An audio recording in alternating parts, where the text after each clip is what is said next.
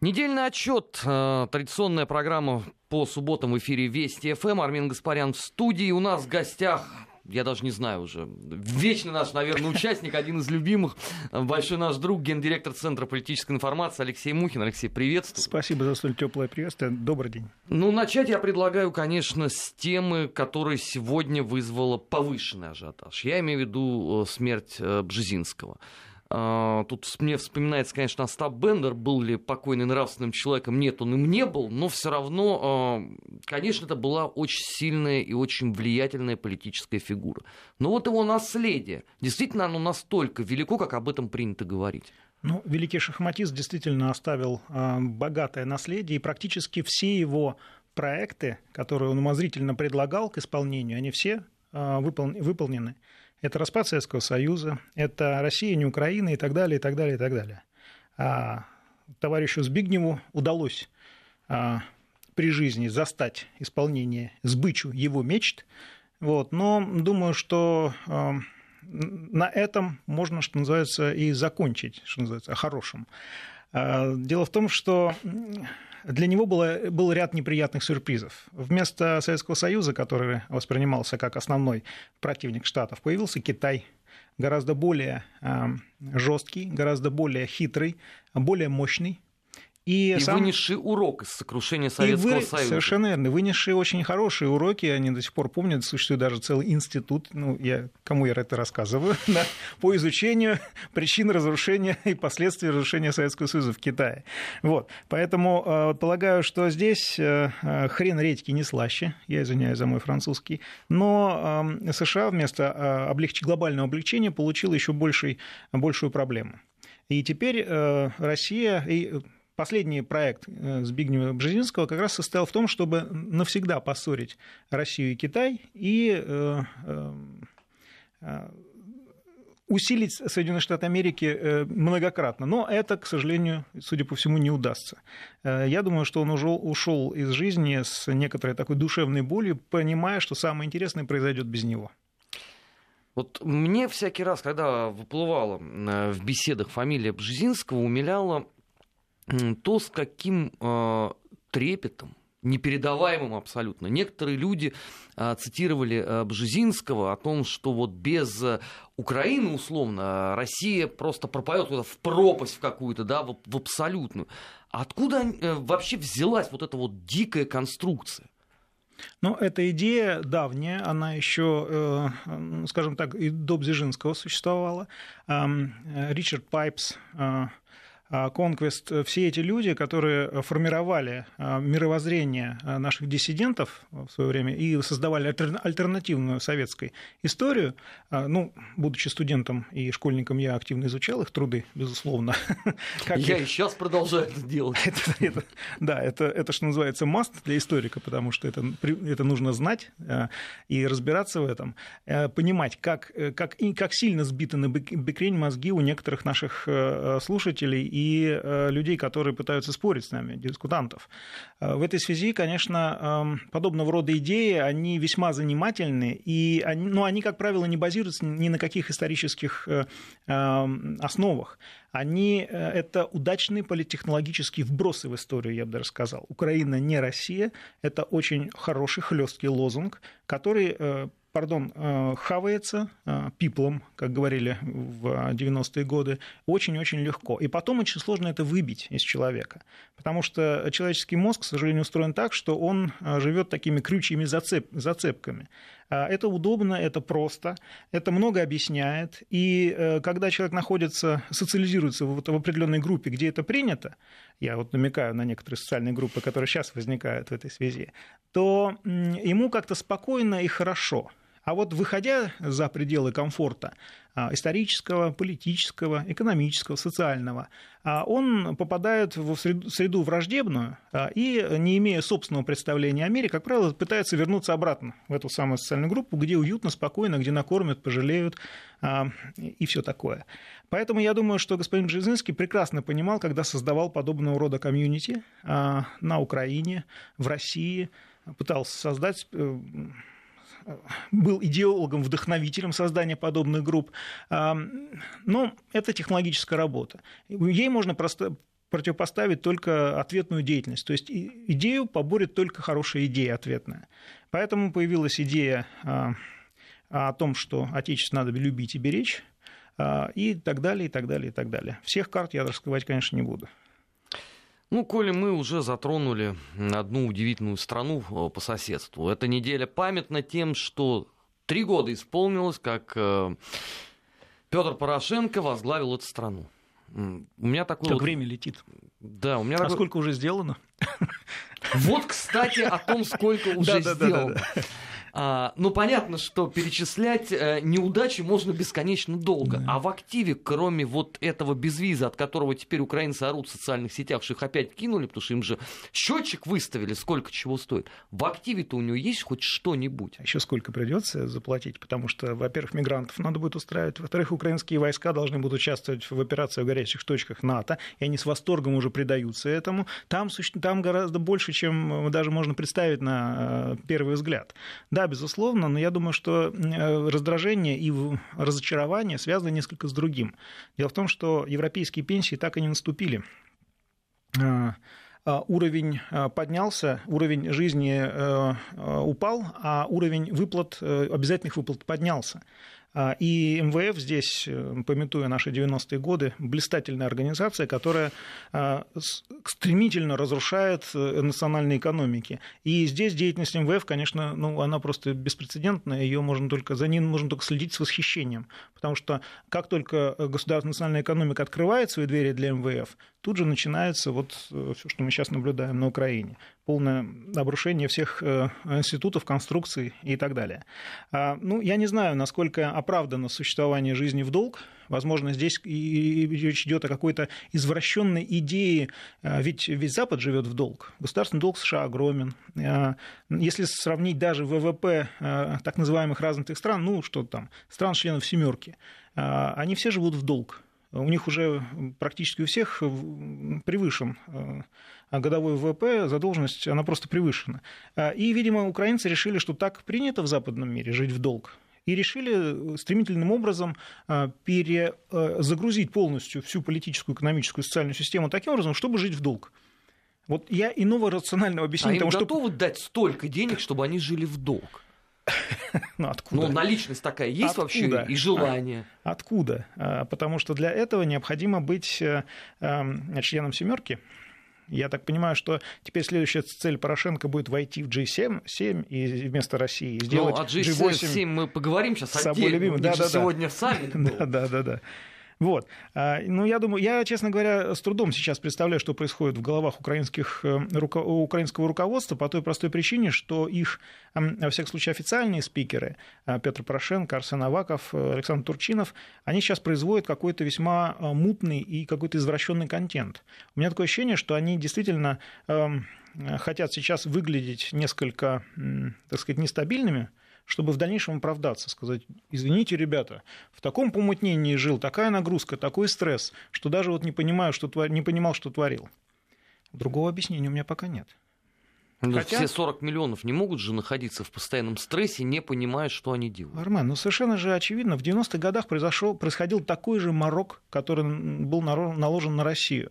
Люди жили мечтой о том, что теперь у них всегда будут джинсы, всегда будет жвачка, всегда будет э, э, возможность выехать в Европу э, и, и все такое прочее.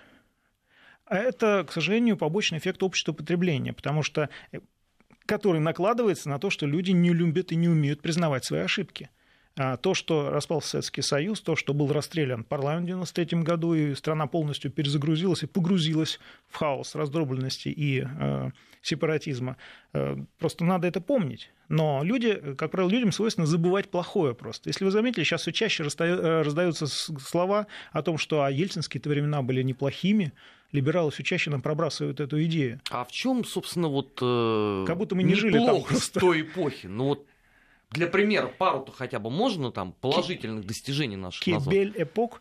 А, да, на самом деле, ну такая прекрасная эпоха. Ну, достижения, как правило, говорят, тогда была абсолютная свобода. Просто мало кто понимал, что эта свобода, форми... это, вернее, ощущение свободы как бы формировалось эм, э, э, массовой информации, которые принадлежали олигархам. Это убийство которые... журналистов было абсолютная вот, свобода. Я, я сейчас об этом. Можно было свободно убивать журналистов, да.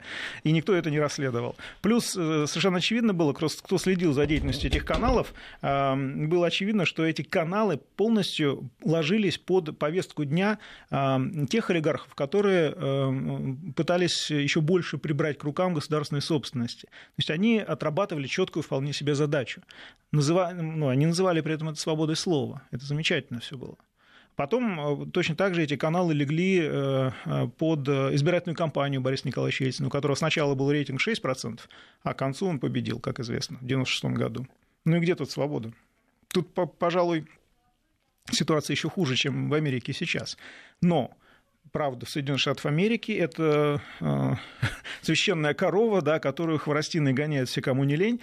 Но, опять же, по-прежнему это называется свободой слова. Ну, не знаю, насколько свободно. Мы уже просто в России опытные. Мы действительно никогда не переставали быть homo politicus. Нас, слава богу, за 70 лет научили. Если ты не занимаешься политикой, то политика занимается тобой. Поэтому все сейчас очень прекрасно разбираются в э, политической ситуации не только в своей стране, но и в Европе, в Соединенных Штатах Америки, да и в Латинской Америке часто. А, благо ездим туда регулярно. А, вот. Я думаю, что э, на самом деле, если мы не перестанем быть homo politicus, то у нас будет все замечательно, потому что именно когда европейцы прекратили заниматься политикой, они сказали, у меня много друзей, говорят, не, мы политикой не занимаемся, вот вам, пожалуйста, Алланд, Макрон, ну, Макрон еще посмотрим, что там за человек, но э, вот ситуация с Алландом, она была совершенно очевидной. А, они выбрали непонятно кого, и получили непонятно что в результате. Совершенно невнятную внешнюю политику, которая очень отразилась на внутренней, совершенно э, подчиненное положение по отношению к Германии и Соединенным Штатам Америки, что французам вообще не свойственно. В результате наступила политическая апатия, которая рискует перерасти в хроническую форму.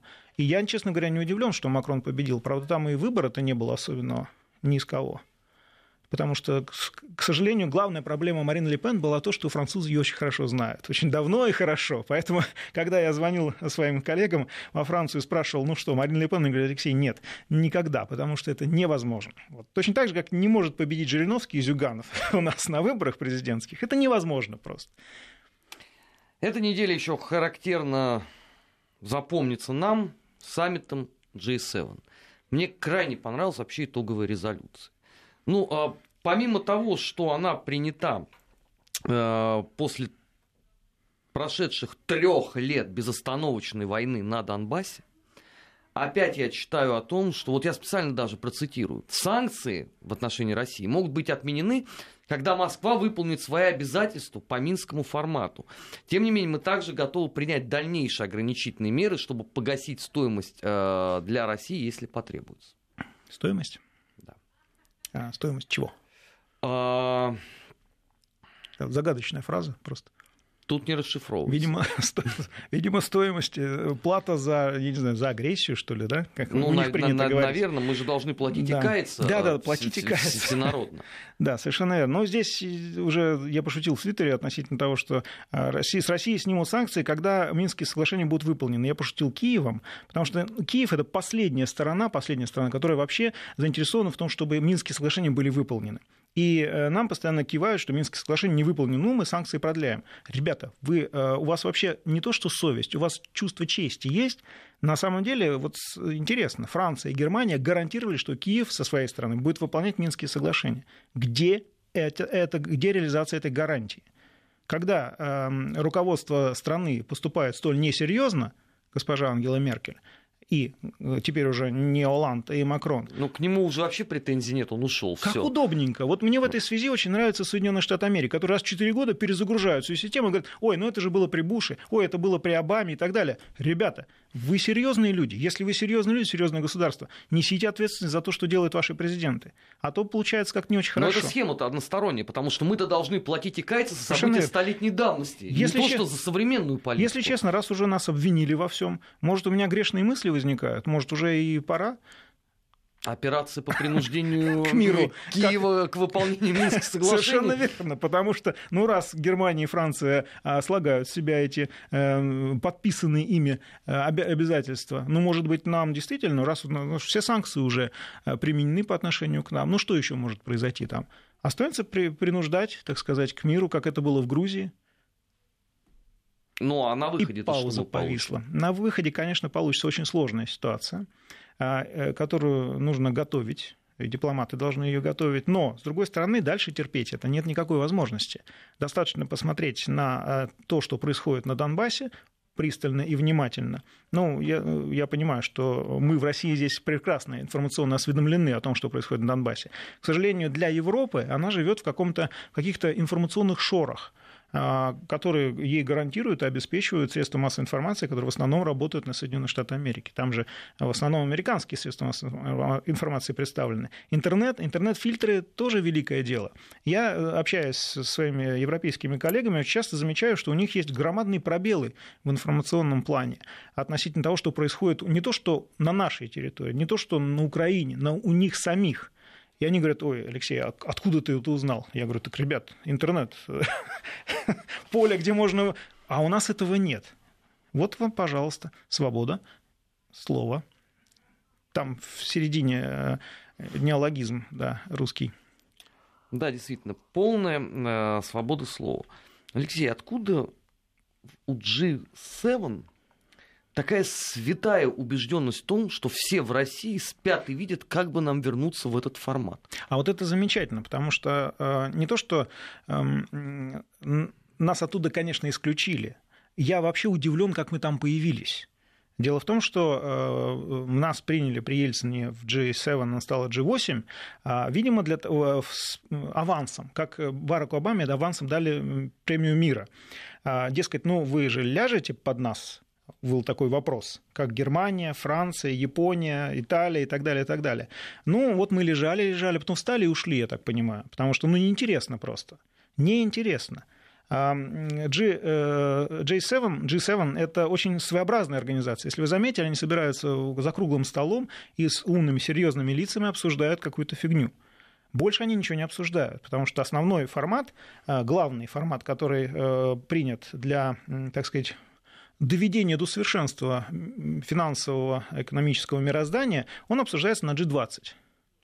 Слава богу, там представлены и Китай, и Россия, и так далее, и так далее. И когда а, возник вопрос, там, по-моему, два года назад, а давайте Россию с G20 уберем, китайцы так повернулись, и ничего не сказали. И идея, что называется, умерла, еще не успев оформиться. Нет, ну вот эти удивительные граждане, они же сегодня сказали, что вообще, конечно, несмотря на имеющийся у нас глубинные противоречия с Россией, все-таки надо учитывать ее точку зрения в решении региональных Там было конфликтов. особое издевательство в решении региональных конфликтов. Да, конечно, был намек на Сирию, на Украину и так далее, но э, здесь российская сторона вполне может сказать, а давайте решать, действительно. Я э, вообще э, за то, чтобы использовать э, подобного рода пробросы в наш адрес э, всерьезку. То есть по-серьезному. Мы решаем сейчас в Сирии проблемы, да, хорошо, мы наделили определенными полномочиями наших партнеров, коллег. А если они не выполняют, э, Россия, конечно, сделает за них эту работу, но э, при в дальнейшем выстраивании в Сирии политической и экономической конструкции Россия будет иметь определенные преимущества. Если э, Франция и Германия не исполняют, подчеркну, не исполняют свои обязанности по выполнению Минских соглашений, почему бы России не исполнить эти соглашения? Грамотно оформив их с точки зрения международного права. Но там же истерика потом будет. А это не важно уже. Это уже не важно.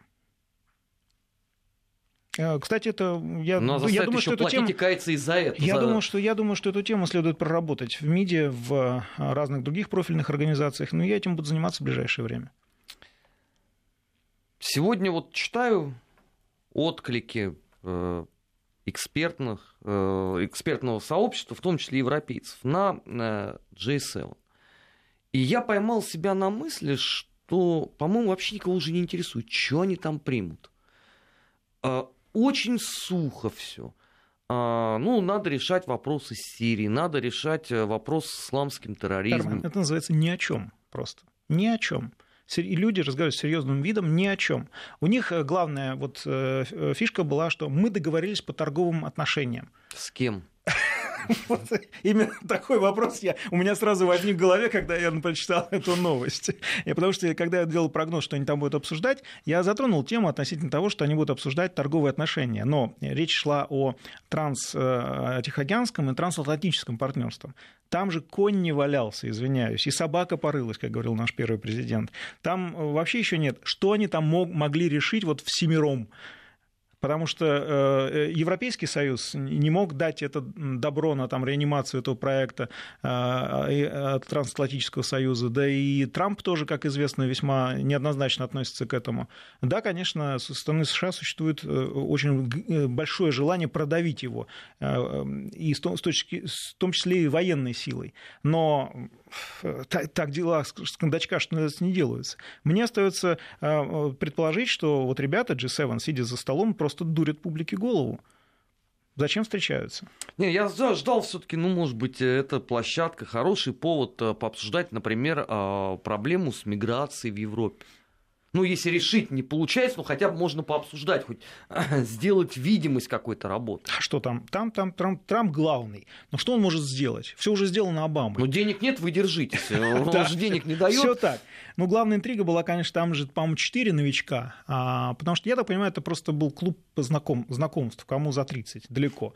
Вот. Они просто пришли, посмотрели друг другу в глаза. Самое интересное, что Макрон, как известно, очень еще на саммите НАТО очень интересно поступил. На саммите НАТО сейчас отдельно еще поговорим просто интересно, как он встречался. Помните, он вышел на встречу, значит, вот этому, а, где Трамп шел, Меркель на встречу, Столтенберг, и он сначала поцеловался с Меркель, внимание, какая женщина, подумал Макрон. Потом а, пожал руку Столтенбергу, и лишь потом Трампу надо было видеть гамму чувств, которые Трамп вот пронеслась у него на лице, потому что он понял, ну а после Меркель это я нет еще и Столтенберг и так далее. Вот мне кажется, что Макрон, он знатный тролль. Он, он еще покажет и европейцам, и американцам, как надо на самом деле вести себя, если твоя страна нуждается в некотором геополитической реабилитации. Но при этом, конечно, вот эти вот поцелуи с Меркель э, показать, но учитывая, что теперь ангела правит э, Франции в полном объеме, но это не обсуждалось просто. Да, да, да, это не обсуждалось. Оно, оно, конечно, в значительной степени умиляло меня. Это программа «Недельный отчет». У нас э, сегодня гендиректор Центра политической информации Алексей Мухин. Сейчас мы уйдем на новости и сразу после этого вернемся и продолжим. Впереди у нас немало любопытных тем. Недельный отчет. Подводим итоги. Анализируем главные события.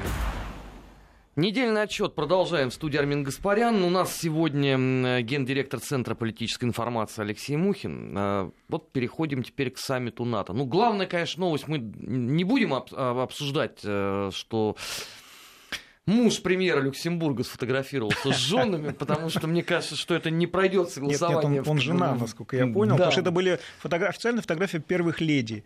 Вот, и долго, с минуту можно было смотреть, там был задан вопрос, собственно, найдите э, жену премьера Люксембурга.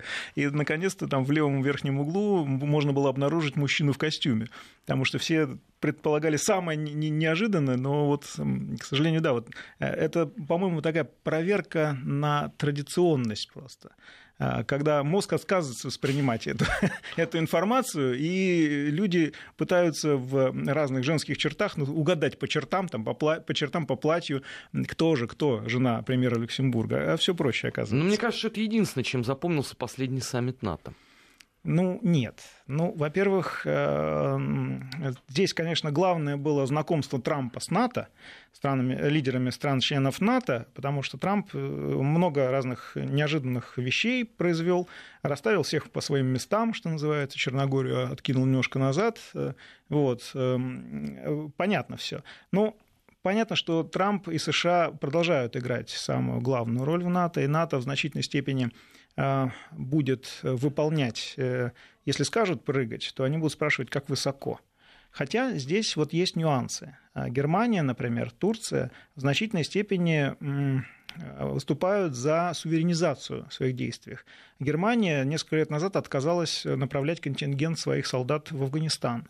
Турция отказалась пропускать э, корабли США в Черное море в определенный период. Все это такие весточки э, глобального кризиса в Альянсе, и он уже налицо. Требования США э, предоставить финансовые, новые финансовые возможности от стран-членов Альянса, они, конечно, вызвали, ну, скажем, судорожную ухмылку у там, Германии у других стран, но если Трамп будет настаивать на этом, я думаю, что будет такой маленький бунт потому что а, сейчас в условиях санкций, в условиях очень сильного а, миграционного, э, социального, финансового, куда уж тут говорить, напряжения, а, перечислять э, так, такие репарации еще Соединенных Штатов Америки, я думаю, что это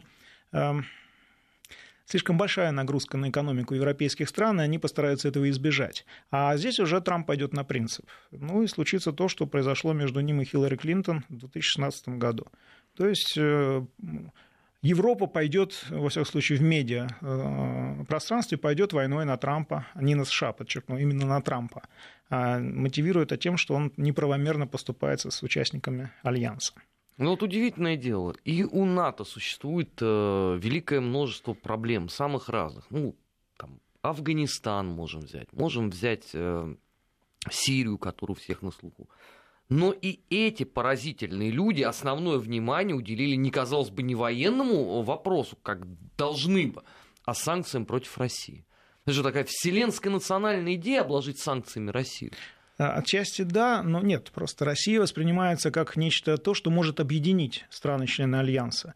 А ведь идея э, объединяться против терроризма, как раз это вот с точки зрения официальной, это было главным а, тезисом э, НАТО. НАТО присоединяется, вот после в релизах, НАТО присоединяется к борьбе с терроризмом, с ИГИЛ, с глобальным терроризмом, с ИГИЛ. У меня возникает вопрос, а раньше что вы делали, ребят? То есть зачем вы это говорите? Потому что ну, это, это бессмысленно несколько. То есть раньше НАТО спокойно наблюдало, терроризм расползается по миру, даже, возможно, его где-то стимулировало а, там, левой рукой. А теперь правой рукой оно подняло знамя борьбы с терроризмом. Красавцы, что можно сказать здесь? Красавцы. Но дело, конечно, не в терроризме. Дело в том, что НАТО – это наступательный военный союз. И от этого никуда не деться. А, цель НАТО а, создать на территории определенных стран, которые интересны странам-членам Альянса, определенную, как это сказать по-русски, а, беспорядок, переполох для того, чтобы разрушить политическую систему. В этих условиях можно спокойно присасываться к ресурсам, Ливии, Ирака и так далее. И, или там, контролировать Афганистан, который стоит на новом великом шелковом китайско-европейском пути. И так... Там осталось еще что контролировать. Они, по-моему, скоро там сделают поле для гольфа так вот, этими бомбежками. Так вот, я перехожу ко второй части марлезонского балета. Анализ операций НАТО во всех этих э, регионах показал, они не успешны то есть по, э, града, по э, градации оценки от 1 до 10 они набирают 1-2 балла. Все. Была одна там, большая гуманитарная операция НАТО, она была да, э, успешной в Африке. И все. НАТО, как военный наступательный альянс, облажался. Он, э, он не выиграл ни одной войны. Он не, э, не смог э, там, правильным образом создать там, миротворческие контингенты таким образом, чтобы сохранить политические системы. А Нет, этому есть объяснение. Они, наоборот, а это, это все потому, что мешает Москва. Нет, ну это традиционное объяснение, которое, да, которое слабо, слабо логически можно объяснить, но но теперь, я так понимаю, НАТО будет заниматься борьбой с терроризмом. А, я, честно говоря, хватаюсь за голову, потому что действия широкой коалиции в Сирии три года, они привели лишь к разрастанию этой самой а, глобальной террористической угрозы. Теперь мне, честно говоря, немного не по себе. Полагаю, что так. Но зато вот в чем Соединенные Штаты совершенно точно преуспели, это в боях с российскими хакерами, Э, тайными нелегалами ГРУ, ФСБ и всех остальных эм, российских спецслужб. Ну, уже дня не проходит, э, чтобы не последовали очередные обвинения. Вот сегодня Вашингтон-Пост пишет о том, что Зять и советник президента США Дональда Трампа Джаред Кушнер и посол России в Вашингтоне Сергей Кисляк обсуждали возможность создания, внимания секретного и безопасного канала связи между переходной командой Трампа и Кремлем – Теперь вопрос, а зачем? Так, на самом деле работа господина Кисляка, как и любого посла а, в стране, где он... Это создание э, каналов связей. Я так понимаю, что почему-то этот канал назвали тайным. секретным. Хотя э, Кисляк совершенно официальное лицо, и ничего тайного он в принципе не может создавать. Создавать могут тайное что-то, резиденты, нелегальные э, агенты и так далее. Кисляк, официальнее его сложно придумать человека. О каком тайном канале? Здесь речь идет, конечно, об игре слов и о конспирологическом настрое э, некоторых американских представителей истеблишмента, которые мы наблюдаем в последнее время, которые стабильно перерастают уже в паранойю в разных ее фазах и степени тяжести. А не смущает всех этих людей, что Трамп уже э, больше значительно 100 дней пребывает э, в Белом доме? У него есть абсолютно легальный канал связи с Москвой. Если надо, можно позвонить. Называется телефон, да. Да, пообщаться с Владимиром Владимировичем, обсудить какие-то вопросы. Но вот они с маниакальным упорством изо дня в день пишут вот про эти тайные связи. Ну, это паранойя, очень хорошо разыгранная паранойя, потому что э, я понимаю, что Трамп человек эмоционального склада. Трампа очень легко развести на эмоции, на необдуманные действия, как было с матерью всех бомб, а, сброшенных в Афганистане и так далее. Я думаю, что э, здесь э, все-таки это мы наблюдаем такие внутриамериканские разборки. Понятно, что Трампа сейчас попытаются вывести на поле минное, информационное, где он будет э, шаг влево, шаг вправо, здесь взорвалось, там взорвалось. В конце концов, он замучается и скажет, я устал, я ухожу давайте свой импичмент, в конце концов, и все. На этом закончим. Мне понравилось быть вашим президентом, но мне не понравилось, что вы меня постоянно ругаете. Давайте объявлять новые выборы. Почему бы не так? Ну, так виноват-то в этом все равно будет Россия. Ну вот а, сразу после публикации Вашингтон-Пост... Чем больше чем больше Россию упоминают в этом контексте, это нам хорошо. Во-первых, мы э, в хорошем смысле демонизируемся. То есть раз мы э, выбираем президента Соединенных Штатов Америки, раз мы так влияем на американскую политику, значит, мы геополитический игрок. Куда от этого деваться? Ну, я могу продолжить. А с другой стороны, этот есть еще, ряд. еще, да, там много, много. Мы не будем просто время занимать, потому что все это общие места. Общие места. А, а с другой стороны, а, совершенно очевидно, что подобного рода практика, она э, из э, Соединенных Штатов Америки делает смешное пугало. Э, если раньше это была страна, которой действительно реально боялись, то теперь это смешное пугало, которое стоит на огороде и распугивает ворон. Потому что никто всерьез не будет воспринимать страну, которая, обладая самой сильной, как они утверждают, армией в мире, самой совершенной финансовой системой и политической системой, она оказалась так уязвима перед Россией, которую они всю 20 лет разрушали и, как, э, как, как, им кажется, победили в холодной войне. Ребят, ну кто тогда победил в холодной войне, если мы вам президента выбираем? Да больше того. Вот и а считай. Если мы уже можем влиять на весь мир через социальные сети, и вот Слава это, русским хакерам. Да, и вот это обсуждается э, с, с такой вот э, тревогой, что делать с, действительно с э, русскими в социальных сетях? Я хочу напомнить, просто, может быть, кто-то и не знает, но Алексей Мухин, например, верифицированный пользователь Твиттера. То есть человек, который точно знает, что такое соцсети. И как нам теперь быть? Как нам жить вообще с этим? Ой, сложно жить, но жить придется жить придется, потому что, ну, я, честно говоря, я несколько раз делал доклады на разных площадках относительно вот этих всех вещей, относительно перипетий развития информационной войны. Если честно, на, в последние разы я уже, эм, с одной стороны, говорил серьезно, с другой стороны, боролся с приступами смеха, потому что никак иначе воспринимать информацию, которая исходит из Сената, из э, Конгресса вообще, э, вот как, э, как ее воспринимать? Это, это же люди, они за это, они говорят с серьезными лицами, они за это деньги получают. И немалые. И немалые, да. Но, но как так-то? Ну, на самом деле, вот э, хотелось верить, что существует в мире какой-то центр, который э, в случае какой-то глобальной катастрофы, глобальной, как нас учит Голливуд, э, надвигается на планету инопланетная армия, либо астероид. И президент Соединенных Штатов Америки принимает решение нейтрализовать эту угрозу. И у него все получается в конце. Мы знаем это заранее. Это только в кино. Совершенно верно. Алексей, мы сейчас должны будем прерваться, э, уйти на новости. Э, после этого вернемся и продолжим недельный отчет. У нас сегодня в гостях гендиректор Центра политической информации Алексей Мухин. Никуда не уходите. Недельный отчет. Подводим итоги. Анализируем главные события. Недельный отчет э, в эфире э, Вести ФМ. Армин Гаспарян. И у нас сегодня э, в гостях гендиректор Центра политической информации Алексей Мухин. Подводим итоги недели. Алексей, ну, есть еще события в жизни России, которые прогремели на весь мир. Я имею в виду, конечно, историю с Гоголь-центром. Я никогда не думал, что вообще все можно довести до абсолютного абсурда. Это и реинкарнация того самого мифа «Передайте товарищу Сталину, что произошла чудовищная ошибка». И э, передача э, обращения к Путину еще в момент, когда следствие только началось. И вопли во всем мире э, благообразным о том, что не смейте трогать деятеля культуры, это вообще что? Косяк в культурном коде. Нас учили, давно учили, что культурный деятель особенно гениальный культурный деятель, который приписывает себе, либо признан как э, мастер своего дела, а он обладает какими-то нечеловеческими а, а, способностями. Он кристально честен, он э, чурается всего вот этого мирского и так далее. А если посмотреть, если так сказать, уйти от этого стереотипа и посмотреть, что все мы люди, все мы люди, то все многое становится на свои места.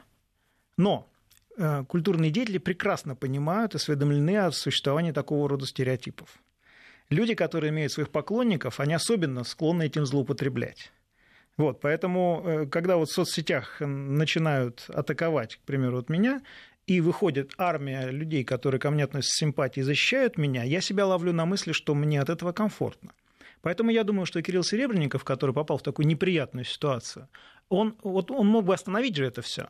Он сказал, ребята, мне неприятно, что вы э, занимаетесь этим, этим. Мне неприятно, что мое имя треплется. Вот таким образом, давайте я разберусь сам с правоохранительными органами отдельно. И по итогам вам доложу. Казалось бы, да? Нет. Но Кирилл Серебренников в том числе, ну, даже немножко спровоцировал каким-то образом компанию в свою защиту. Вот это, я считаю, некрасиво. Да там масса некрасивого. Прежде всего, э, заявление о том, что э, обыск э, без объявления. А как вообще себе это представить? Надо было за неделю, что ли, объявить, что мы да, придем да, там... Убирайте пакетики с гашишом. Да, такого-то числа проводить обыск, пожалуйста, никуда не уходите. Ну, это ж абсурд. Это первое. А, второй момент. Ну, все было хорошо и славно до момента, пока бывший главбух не признал свою вину. И вот я стоически ждал, что хоть кто-то из этих э, горластых придурков, которые орали в эфире э, либеральных э, СМИ о том, что руки прочь от нашего все, это 37-й год, это повальный террор, они найдут себе смелость выйти и сказать, ребят, ну это в чистом виде уголовка. Ну, уголовка она есть. Кстати, почему домой? Так просто компания зарегистрирована по домашнему адресу, поэтому правоохранительные органы были в полном праве это делать. Вот. Так что вот я, я конечно, у нас, пом, помнишь, вот Пусирает, та же самая ситуация. И так далее, можно было, вот Павленский, та же ситуация. Э, правда, вот мне кажется, что если Кирилл Серебренников там представляет какую-то, извините, художественную ценность, я не очень разбираюсь, но там смотрел, вроде, вроде ничего, то я честно пытался понять а, культурные деятели, там, вот типа Пусирает, Павленского и так далее. Ребята, вы о чем? Я даже специально изучил современное искусство. Думаю, может, я что не понимаю. Но это же не талантливо. Это, извиняюсь, говно просто, а не искусство. Но все эти ребята, как, как ты заметил, они все использовали вот этот прыжок, подскок для того, чтобы основаться где? Обосноваться где? На Западе. Пусть Райт, всей... уже, пусть Райт уже в э, соцсетях пишут исключительно по-английски. Исключительно по-английски. Я уже жду, когда Павленский появится, будет по-французски писать. Мне во всей этой истории больше всего э, нравится следующее обстоятельство. В 2012 году э, Кирилл Серебренников сделал достаточно громкое заявление, э, что государство должно давать гранты деятелям искусства, чтобы бороться с этой абсолютной бездуховностью, мракобесием и таким образом продвигать культуру. Ну вот государство грант дало. Но почему-то вместо продвижения культуры, борьбы с мракобесием и со всем прочим, деньги были потрачены на приобретение недвижимости еще и за рубежом. Я, кстати, абсолютно с этой точки зрения согласен э, с министром культуры Владимиром Мединским, который сказал, слушайте, ну это очень хороший повод вообще закрыть вот этот странный у нас государственный синтез капитализма и вот этой социалистической, абсолютно такой пережитой поддержки культуры. Э, да, совершенно верно. Я расскажу одну историю. Она случилась на заре образования, реанимации, вернее, масонства на территории России. Это случилось в начале 90-х годов. Французские братья выделили, выделили средства на то, чтобы эм, наши российские масоны создали храм. Когда они в следующем году приехали проверять, э, так сказать, выдачу, вернее так, целев, целевым ли образом были потрачены средства, выяснилось, что главный э, франк-масон выложил плиткой дачу. Вот после этого было понятно, что никакого масонства в России не будет, и братья из Франции больше так не рисковали своими средствами. Вот э, история пошла, что называется, другим путем. Э, так вот, мне кажется, что в нашем случае тоже история может пойти другим путем, и, к сожалению, для наших культурных деятелей, уже говоря Э, так сказать, серьезным языком, они могут лишиться этого финансирования, которое они так долго добивались, и которое им было выделено, потому что, ну как же, они же просят и так далее. Я боюсь, что теперь государство будет внимательнее. Я уверен, что теперь государство, ну не теперь, не от Кирилла Серебренника, конечно, нужно отсчитывать историю этого контроля, что называется. А эта ситуация, она сложилась гораздо раньше, еще три года назад, когда стало понятно, что сколько денег в дырявый карман не клади, их больше не будет. Я имею в виду коррупцию. И э, бороться с коррупцией нужно самым настоящим, надлежащим образом. И здесь совершенно не важно, кто ты. Военный, представитель спецслужб, чиновник, выборный депутат там, и так далее. Либо деятель культуры. Нет, ну, извините, как оказалось, это... извините, деятели культуры не подсудны. Это, это что, какая-то особая каста? Нет. Нет. Наоборот, люди, которые э, сейчас являются носителями культурного кода, они должны вести себя идеально просто, чтобы этот код был а, чистым. Если, ну, надо избавляться тогда. Я не призываю сейчас ни к чему. Э, я думаю, что правоохранительные органы скажут свое слово, и суд скажет свое слово. Я не, сейчас вообще не хотел бы упоминать каких-то фамилий специальных. Но вот эта попытка выделить э, отдельные социальные группы в э, касту неприкосновенных, это ли не коррупция? Ребята, разберитесь, у вас в голове что вообще? Так не хочется, ведь ну, не так давно у нас же был э, замечательный э, пример, опять же, с деятелями культуры с Константином Аркадьевичем Райкиным. Руки прочь от нашего все, при этом тактично забывают сказать о том, сколько государство ежегодно вкладывало в этот театр. И, и вот тогда мне казалось, что ну, это вот такой контрольный выстрел. То есть вот следующий, кто попадет, получит полный букет вот этого вселенского удовольствия. Ну, обращаем внимание, да, вот, вот это происходит, и ровно тот же самый механизм раскручен. Мне, меня больше всего, вот я клянусь, меня умилила а, позиция а, украинских экспертов, которые заговорили о а, чудовищном вообще режиме а, террора в стране. О, То есть, о. если бы мы условно бы а, за... А, как, а, как, как они заговорили? Им же отключили русские соцсети. Ну как, нет, тут все... Обошли? 44, Обошли. 44 гривны стоит обход, а, там специальные были, Были, были развернуты да, да, да, полевые ты... пункты для обхода. 44 гривны, пожалуйста, и ты обсуждай. Нет, вот Сама по себе трактовка про террор из уст людей, где, извините, деятеля культуры убили выстрелом в затылок. Ни одного. Ни одного. Там, к сожалению, мартиролог-то очень сильный. Мне кажется, что в этой связи э, здесь стоит вспомнить о простую э, истину. Художник должен быть голодным. Так когда он был художник? последний раз голодным, ну да, правда, да. современный художник. Да, вот, это, я, вот поэтому я и не верю в современное искусство. Не верю, к сожалению, не могу его принять. Есть отдельные лидеры, э, лидеры этого направления, типа ВВ, там, китайского и так далее. Но вот то, что я вижу сейчас, Венди Уорхол. Вот. Но вот то, что я вижу сейчас, это, это не искусство. Тогда, может быть, я рассуждаю, стоит я рассуждаю как, к корням как, как потребитель. Может быть, стоит действительно, чтобы поголодали ребята, помучились, и что-то родилось. Ну а как? Э, голодать и э, борцунствовать вместе не, нельзя. Что-то одно должно быть. Да, гранты делают свое дело. Пожалуй, для Кирилла Сребренникова была э, так, с фразой, которая, возможно, испортила ему жизнь, ну, сейчас мы уже знаем, что испортила, это искусство должно, нет, государство должно выдавать гранты. Здесь был нарушен основной принцип, художник должен быть голодным. Вот, собственно, результат. Но меня вот э, очень сильно э, напрягла история с тем, что еще никто ничего не объявлял исследователь, да, еще только-только обыск. И сразу вот такая корпоративная солидарность. Да, да, да. И сразу к президенту страны. При том, что эти же люди постоянно говорят, что не дело властей э, вмешиваться в работу культуры. Что же тогда к ним апеллируете? Не дело общества вмешиваться в работу проф... э, правоохранительных органов, тогда уж, если на то пошло. Да, Если да. вы предъявляете э, претензии к качеству работы, можно предъявлять претензии к качеству работы, но вмешиваться нет.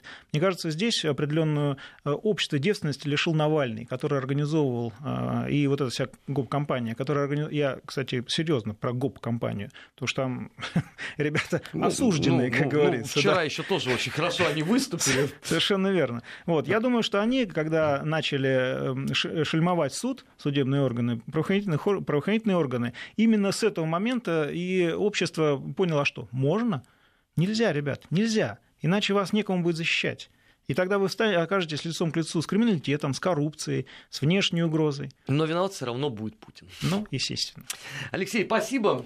А, сегодня в гостях у недельного отчета был гендиректор Центра политической информации Алексей Мухин. Спасибо вам. А, я, Армин Гаспарян, прощаюсь с вами до завтра. Завтра традиционные все программы и параллели, и недельный отчет в эфире Вести ФМ. Будьте с нами.